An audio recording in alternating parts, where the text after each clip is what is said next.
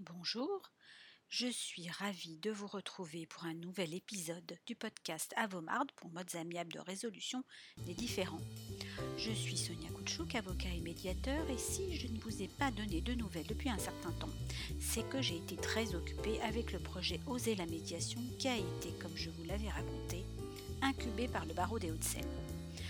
Le barreau, puisque je suis également avocat, a organisé un concours pour les projets innovants et le Lab Avocat 92 a sélectionné un certain nombre de projets, dont ma plateforme de médiation.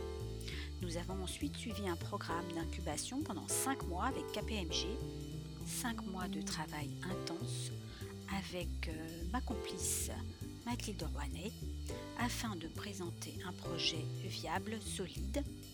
Comme vous le savez, l'idée est de rendre visible la médiation pour les justiciables, mais aussi de la promouvoir, d'en faciliter l'accès, y compris pour les médiateurs. L'aboutissement a été la présentation dans un pitch final le 27 septembre dernier devant un jury composé d'avocats et de membres de la Chambre de commerce et d'industrie des Hauts-de-Seine. Notre projet, devenu Avantage Médiation, a remporté le prix CCI 92, qui consiste en un nouvel accompagnement pendant 8 mois pour que notre projet aille jusqu'à son terme, c'est-à-dire qu'il soit parfaitement opérationnel.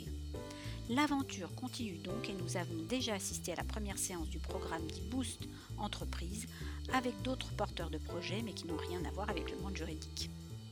Pour en revenir au podcast, qui est aussi une des raisons du succès de notre projet, c'est-à-dire rendre compréhensible par le langage clair la médiation et les autres modes amiables, je vous propose cette semaine de parler de la confiance dans le processus de médiation. Alors vous êtes prêts? C'est parti Aujourd'hui, il y a clairement un problème de défiance vis-à-vis de la justice et d'ailleurs, le projet de loi du ministre de la Justice, Éric Dupont-Moretti, s'intitule Projet de loi pour la confiance en l'institution judiciaire. Au sens strict du terme, la confiance renvoie à l'idée que l'on peut se fier à quelqu'un ou à quelque chose.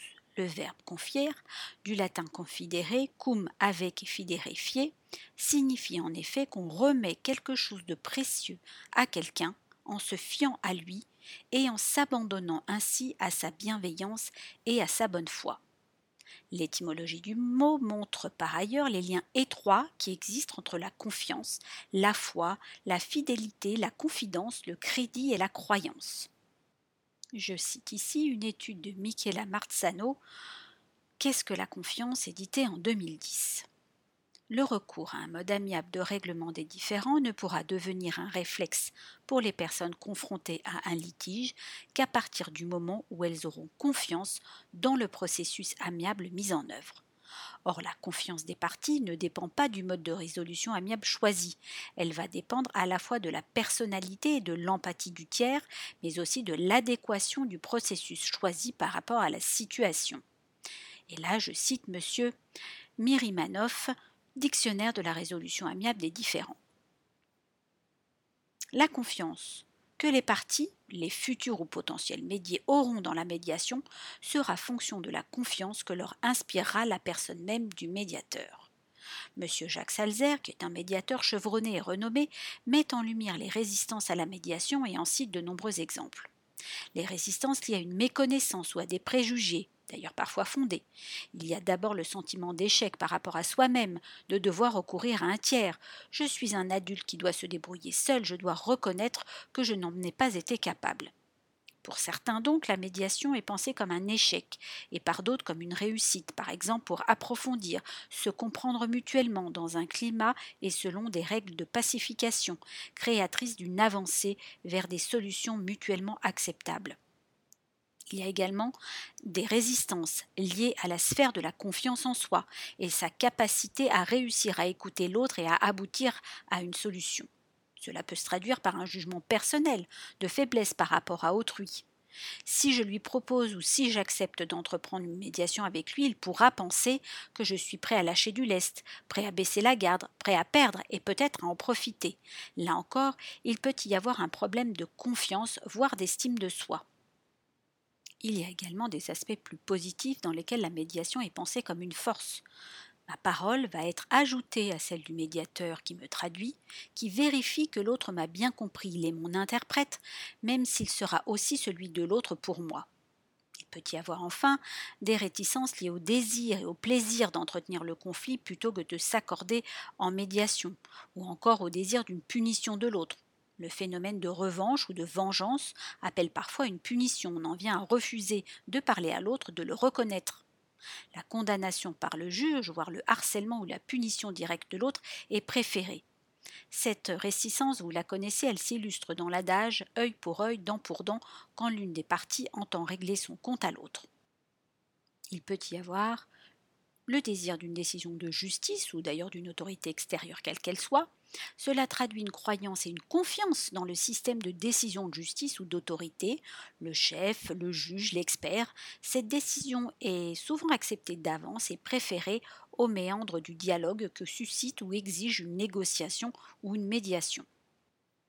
Si la médiation n'est pas encore très répandue en France, elle est principalement proposée par le juge qui souvent désigne, après accord des parties, un médiateur inscrit sur la liste de la Cour d'appel et par ce fait disposant de toutes les qualités de formation et d'expérience, d'assurance également du respect du code de déontologie des médiateurs.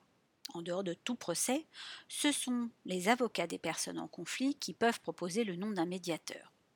Les personnes qui entrent en médiation ont alors simplement fait confiance à leurs conseils. Ces derniers auront recommandé ce médiateur comme étant expérimenté, à l'écoute, respectueux des principes essentiels, et ce sont ces différentes qualités qui auront été décisives.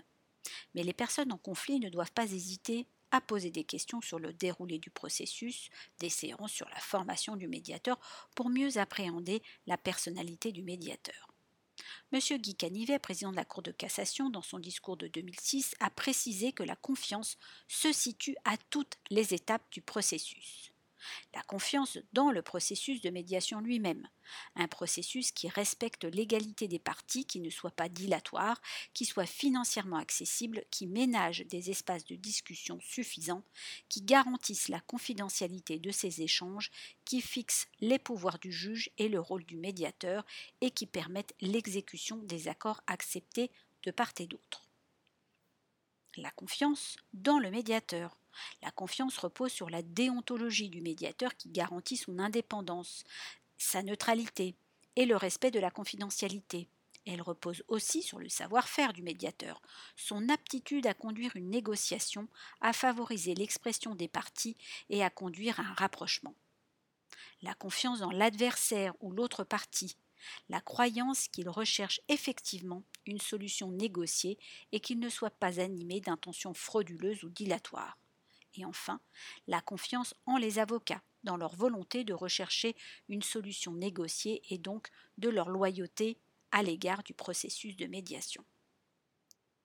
Ainsi, pourquoi la confiance est-elle importante dans ce processus de médiation? Selon M. Jean Mirimanoff, le principe d'humanité anime la médiation. La personne humaine est au cœur de la médiation et la médiation au cœur de la personne humaine. Les sentiments, préoccupations, motivations, émotions, valeurs, besoins et intérêts y jouent un rôle fondamental alors qu'ils ne trouvent guère de place dans la justice orientée vers l'adjudication. La médiation est un mode amiable et humaniste de règlement des différends. Cela se manifeste simplement. La gestion émotionnelle, psychologique et empathique du conflit. La mission principale du médiateur consiste donc à s'intéresser aux personnes et aux liens entre ces personnes, à les aider, à les rétablir ou à les reconstruire. D'une part, le processus de médiation va s'intéresser essentiellement aux personnes, à leurs émotions, valeurs, besoins, préoccupations et intérêts, et je vous invite à vous reporter aux différents épisodes de mon podcast sur ces différents points. D'autre part, le processus va conduire chacune des parties à une introspection, la tâche du médiateur vise à permettre aux parties de renouer, reconstruire ou préserver leurs liens par le dialogue retrouvé ou renouvelé. La diminution de la souffrance ou des préoccupations humaines n'est cependant que la conséquence du processus. Le médiateur n'est bien entendu pas le thérapeute des parties, mais celui qui leur accorde toute son empathie et qui facilite l'expression parfois libératrice de leurs émotions. Les médiateurs doivent donc être pourvus de qualités humaines exacerbées et être mus par des sentiments de paix, C'est notamment la raison pour laquelle le Code national de déontologie du médiateur précise dans son préambule que les organisations et les personnes physiques signataires du présent Code de déontologie affirment leur attachement aux droits humains. La qualité essentielle du médiateur et qui le distingue des autres acteurs de la gestion des conflits, c'est justement cette croyance en la capacité des parties à régler eux-mêmes leurs conflits. Le médiateur doit croire que cela est possible sans douter de cette capacité. Puisque le médiateur a confiance envers les parties qui acceptent d'entrer en médiation, il n'y a pas de formalisme du processus, comme je vous l'ai indiqué dans les épisodes sur les médiations. Les entretiens sont oraux, il n'y a pas forcément de compte-rendu ou de procès verbal. Le principe de confidentialité, donc de discrétion, est essentiel. La discrétion rappelle que les parties sont libres de s'exprimer notamment d'exprimer leurs émotions, leurs souffrances dans un cadre, dans un huis clos. Comment le médiateur fait-il pour créer ce lien de confiance? Je vous l'ai dit, il utilise les outils comme l'écoute active, la communication non violente. Pour mieux s'écouter, le médiateur guide les échanges, il évite que les parties ne se coupent la parole, ne se disputent, il calme les tensions quand les esprits s'échauffent. Le médiateur doit faire preuve d'autorité tout en gérant la communication entre les parties. Mais comment communiquer? Cela paraît naturel, mais en réalité cela s'apprend. Il faut se rappeler que le médiateur est là pour permettre un échange à la fois d'écoute et de parole. Il sait que chacune des personnes dispose de son cadre de référence, de ses propres croyances, de ses besoins et de ses préoccupations, et il doit faire circuler ces informations pour que chacun tour de rôle soit l'émetteur et le récepteur. Il peut utiliser par exemple les préceptes de l'école de Palo Alto pour méta-communiquer, c'est-à-dire échanger sur sa propre communication au niveau du contenu, au niveau de la relation. Par exemple, si je te dis ça, c'est parce que je t'apprécie. J'explique et je justifie le pourquoi de ma communication. En tapant sur un verre pour obtenir le silence, je méta-communique, que je souhaite communiquer quelque chose. Le médiateur veille donc à l'intercompréhension dans le sens où chacun doit faire un effort pour comprendre les besoins de l'autre et le point de vue de l'autre. Le caractère volontaire de la médiation renforce aussi cette confiance dans le processus. Le médiateur ne convoque pas, mais invite les parties à la médiation.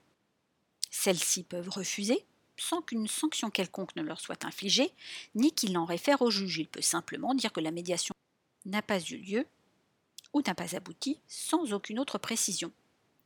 La médiation n'est pas contraignante et doit donc rester un espace de parole libre.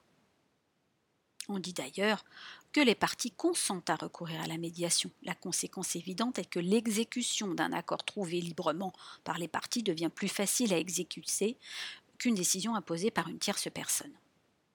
Et pour les parties qui entrent en médiation, ont-elles confiance en ce processus et comment perçoivent-elles la médiation? Le rôle du médiateur est de faire comprendre qu'il a confiance dans les ressources des médiés pour trouver une solution, eux-mêmes, mutuellement satisfaisante et durable. Le médiateur peut insister sur ce cadre relationnel sécurisé qu'il fixe. D'ailleurs, souvent, dans les premières minutes de la médiation, je rappelle ces principes de propos courtois, pas d'insultes, ni de comportements dévalorisants. Mais le médiateur peut aussi, par son accueil, sa présence, créer ce climat propice, lui permettant de renouer une confiance entre les acteurs du processus de médiation lui-même. Le respect mutuel est d'ailleurs une valeur fondamentale qui prévaut dans le processus de médiation. En tant que médiateur, je peux vous dire que ce n'est pas toujours facile à faire respecter, soit parce que dans l'élan de la libération de la parole, il peut être difficile de stopper le flux, au risque de couper la spontanéité de l'échange, soit parce que l'émotion est forte et que même celle-là dépasse la correction que doivent avoir les échanges. Il faut quand même permettre que ce trop-plein se vide, tout en permettant à l'autre de recevoir ce trop-plein d'émotions. Comment donc éventuellement renouer cette confiance entre les acteurs au processus je vais vous citer les références faites par Robert Cook rapportant une étude de 1975 de messieurs Pierce et Rosister sur trois types de comportements indiquant une attitude de confiance. Premièrement, il y a indication de la confiance lorsque l'on s'engage dans une activité de coopération, et ce même si l'autre partie ne démontre pas concrètement son intention de collaborer. Deuxièmement, le fait de ne pas évaluer, surveiller les gestes de l'autre, prenant ainsi en considération qu'il fera pour le mieux. Et c'est aussi une marque de confiance. Troisièmement, ne pas influencer l'autre dans ses décisions et le laisser libre d'agir comme bon lui semble. C'est aussi une attitude qui est liée à la confiance. La confiance n'est donc pas un acquis, elle s'éprouve en ce sens qu'il faut présenter des preuves de confiance et donner des signes qu'on la renouvelle. Même si la confiance s'accorde, elle peut donc être reprise à tout moment. Cela signifie très clairement que si une partie agit en coopérant avec l'autre participant, il y a un accroissement de la confiance dans l'autre partie. À l'inverse, si une partie utilise un, un, stratagème, une stratégie face à son partenaire, ce dernier aura un comportement défensif et méfiant à son égard.